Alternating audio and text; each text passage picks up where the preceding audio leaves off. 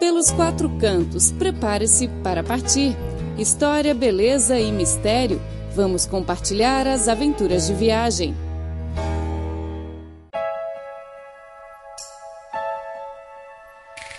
Olá, caro ouvinte! Começa agora mais uma edição do programa Pelos Quatro Cantos. Eu sou Clara Lee.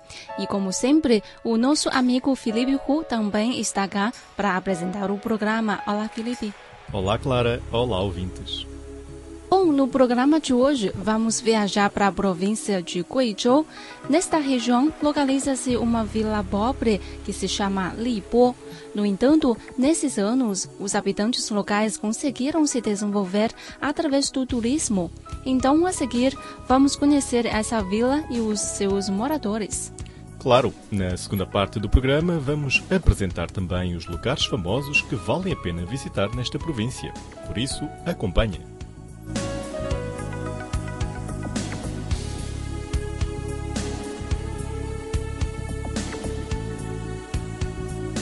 O distrito de Libo localiza-se na região montanhosa da província de Guizhou, onde os recursos naturais são abundantes, mas a infraestrutura é, pelo contrário, relativamente subdesenvolvida. Os habitantes locais viveram na pobreza durante bastante tempo. Esse distrito é uma região habitada pelo grupo de minoria étnica chamado Yao. Na época da guerra contra a invasão japonesa, o local foi uma zona revolucionária. Então, apesar de ser pobre, o local é conhecido na China. A moradora da vila Liao Jingmei viveu toda a sua vida neste local. Agora, ela é a dona de um pequeno restaurante que faz parte da indústria turística local. 以前在这个深山老林里啊，生活呢比较贫穷， Antigamente, a nossa vida era relativamente pobre. Me lembro que a receita anual não passava 2 mil yuans, muito pouco. Mais tarde, com a ajuda do governo local, a minha família, junto com outros moradores da vila, nos movemos para fora da região montanhosa e agora tenho um pequeno negócio e consigo ganhar mais de 10 mil yuans por ano, muito melhor do que antigamente. O distrito de Libo foi uma zona revolucionária e possui muitos pontos bem conhecidos, como por exemplo a antiga casa residencial de Dan Anmin, ponto de encontro do Exército Vermelho, etc. As paisagens são também muito bonitas. Sim, o local possui uma zona biológica de karst e é conhecido como Esmeralda da Terra. Nos últimos anos, o distrito de Libo tem aproveitado os recursos naturais para desenvolver o turismo, explorando um novo tipo de turismo que combina paisagismo e educação patriótica. Os turistas visitam o lugar para não só apreciar as paisagens naturais, mas também para conhecer a história do país especialmente a luta árdua contra a invasão exterior naquela época. O diretor responsável pela redução da pobreza do distrito de Libo, Wu Bangding, disse que o turismo é a forma correta para melhorar as condições de vida dos habitantes locais. 那么我们在扶贫工作当中，通过实施全域旅游， Ao desenvolvermos o turismo, prestamos também atenção na construção de infraestruturas. Queremos que os moradores locais desfrutem do desenvolvimento turístico e participem desta indústria para sair da pobreza. Apenas na primeira metade deste ano foram construídas no distrito três zonas agrícolas de nível provincial. Além disso, 15 empresas destinaram o investimento na região e foram estabelecidos 44 grupos cooperativos que ofereceram mais de 10 mil vagas de trabalho. O governo local também acompanha com muita atenção a proteção das culturas étnicas. O planejamento de turismo da região incluiu o desenvolvimento dos patrimônios culturais desta região e das habilidades de produção dos artesanatos com características étnicas. A empresa Yao Zhiyuan é responsável pela exploração turística do distrito. Nos últimos cinco anos após a fundação, a empresa ofereceu mil postos de trabalho aos moradores locais, trazendo novas esperanças. Devido às limitadas condições geográficas, a infraestrutura atrasada da região já se tornou o maior obstáculo para um maior desenvolvimento local.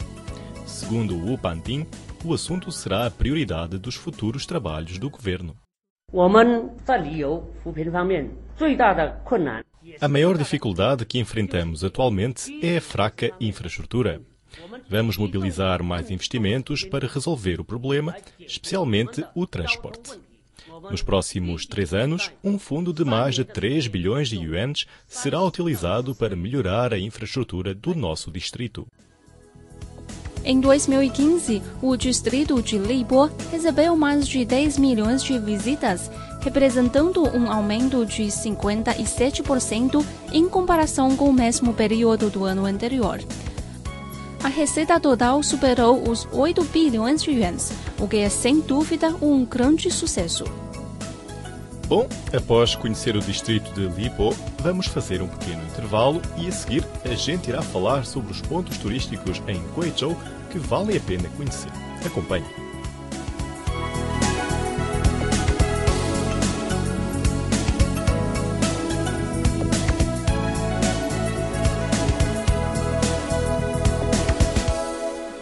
Quando visitar a província de Guizhou, dois cenários paisagísticos devem ser essenciais na sua lista. A primeira são os relevos de Danxia e a outra é a cachoeira. A cachoeira Chishui, localizada a 39 quilômetros da cidade de Chishui, e a cachoeira Huangguoshu, na cidade de Anshun. Elas são as duas das cachoeiras mais famosas de Guizhou. Hoje em dia, a cachoeira Huangguoshu é considerada um ícone entre as cachoeiras de Guizhou. Embora a paisagem da cachoeira Chishui possa ser comparada à cachoeira Huangguoshu, devido à sua localidade remota, a cachoeira Chishui era um segredo, mantendo-se desconhecida até recentemente. Chishui foi oficialmente descoberta durante o período de Yongle da dinastia Ming, quando um funcionário coincidentemente se deparou com o local. Esse funcionário era responsável pelo transporte para a Corte Real de Nanmu, um tipo especial de árvore local. Quando se cruzou com a cachoeira Chishui, este ficou maravilhado com o local, tendo inventado uma desculpa para permanecer no local ao longo de 25 anos. Então, o lugar ganhou protagonismo devido àquele funcionário? Não exatamente. O lugar ganhou popularidade junto do povo chinês em 1980. Naquela época, o governo chinês elaborava o planejamento da construção de uma estação hidroelétrica no local. O projeto gerou grande atenção da sociedade. A Estação Nacional de TV da China, CCTV, enviou um grupo de fotógrafos ao local para transmitir imagens e reportagens. Essa foi a primeira vez que a cachoeira Chishui foi transmitida para tantas pessoas. Desde então, o local tornou-se famoso e começou a ter mais e mais visitantes. Além da cachoeira, existem também outras paisagens bem bonitas nas proximidades, incluindo caminhos de história centenária, pedras cáusticas, lagos e campos de plantação de chá. Os moradores locais chamam de Shishui a cidade das mil cachoeiras.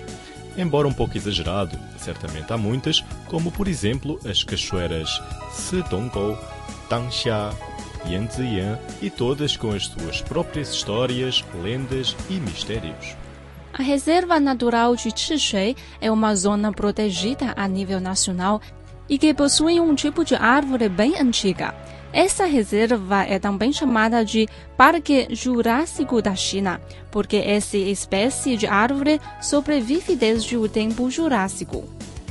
Os dinossauros e estas árvores coexistiam no período Jurássico da Era Mesozoica, cerca de 201 a 145 milhões de anos atrás. A árvore é agora um símbolo duradouro da época. Poucas das espécies sobreviveram às mudanças climáticas e geológicas que sucederam até à era atual. É muito difícil imaginar como as árvores sobreviveram àquela época. Os dinossauros foram extintos, mas as árvores conseguiram sobreviver como um testemunho da história. Na China, a espécie pode ser encontrada nas províncias de Yunnan, Sichuan e Fujian.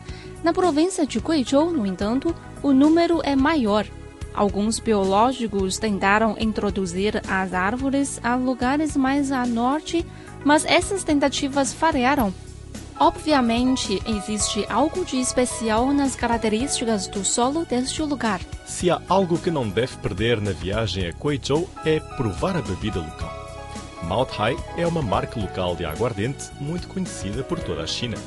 A matéria-prima do Mount Hai é o sorgo. É preciso seguir várias normas técnicas rigorosas no processamento de aguardente. O processo de fabricação do Maltai exige que a bebida seja destilada por nove vezes e depois oito vezes para fermentação e armazenagem por pelo menos três anos, até que esta saborosa bebida alcoólica esteja pronta para ser saboreada. Então, sei que, para além de ser uma das marcas mais famosas, o Mount Hai é também das bebidas alcoólicas mais caras, certo? Isso. O preço de uma garrafa de Mount Hai é de quase 2 mil yuans. Mesmo assim, é relativamente difícil de comprar no mercado. Atualmente, esta bebida ganhou popularidade em todo o mundo. Segundo a tradição chinesa, as bebidas têm sido um símbolo romântico, muito parecido com o vinho na Europa. O Mao Tai era um bom companheiro dos poetas na antiguidade chinesa. Disse que Li Bai, um dos poetas mais conhecidos na China, não poderia pegar no pincel sem tomar algumas gotas dessas bebidas alcoólicas. A grande obra de literatura, Prefácio aos Poemas do Pavilhão da Orquídea, de Wang Xizhi, foi escrita inteiramente sob a influência deste líquido. O vinho chinês faz parte da herança do país e o melhor vem de Guizhou. Ah, e quando o ouvinte tiver a chance de visitar o local, terá que provar esta bebida. Bom, após falar sobre a aguardente de Guizhou, vamos conhecer um pouco sobre a história da caverna. A caverna Shanghe é um parque geográfico de nível nacional da China, situada no distrito Suiyang, a 84 quilômetros da cidade de Zunyi. A caverna Shanghe possui uma paisagem bem característica. Esta é uma caverna tão profunda que os arqueólogos ainda não conseguiram explorar totalmente. Sim, e esta caverna é bem grande. Segundo os especialistas, o comprimento do local é de pelo menos 145 km. A caverna é composta por oito cavernas relativamente grandes, 118 menores, quatro rios subterrâneos e 23 vias de acesso. É o maior conjunto de cavernas já descobertas na China. Na realidade, a cultura da caverna tem sido um aspecto da sociedade de Guizhou. As cavernas têm desempenhado também um papel importante na vida dos antepassados desde há 200 mil anos atrás. Nos tempos pré-históricos, o lugar servia como habitação. Na dinastia Ming, um filósofo chamado Wang Yangming utilizou as cavernas para dar aulas, e durante a Guerra Civil, as colheitas foram armazenadas nas cavernas frias para garantir o abastecimento alimentar. As cavernas de Guizhou são o testemunho da história da região e até da toda a China. Na realidade, além de paisagens naturais, Guizhou tem também outras coisas para oferecer aos turistas, como por exemplo a cidade de Zhuangyi. Certo, a cidade de Zunyi ganhou fama desde esta importante conferência do Partido Comunista da China, realizada em 1935. De acordo com os registros históricos, a Conferência de Zunyi foi um momento crucial para o desenvolvimento do Exército Vermelho e para o partido. Durante o encontro, o então líder do partido, Wang Min, que persistiu no pensamento esquerdista, foi destituído. Desde então, Mao Zedong tomou a liderança do partido. Devido ao simbolismo importante na história chinesa, Zhuangyi atraiu inúmeros turistas que desejam conhecer ou sentir de perto a história.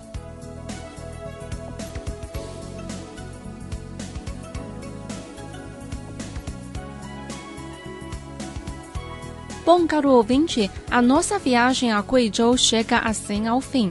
Nós visitamos o distrito de Libo, a cidade de Zunyi, as cachoeiras Huangguoshu e Chishui, a Reserva Nacional de Chishui, os relevos de Danxia e a caverna Shanghe.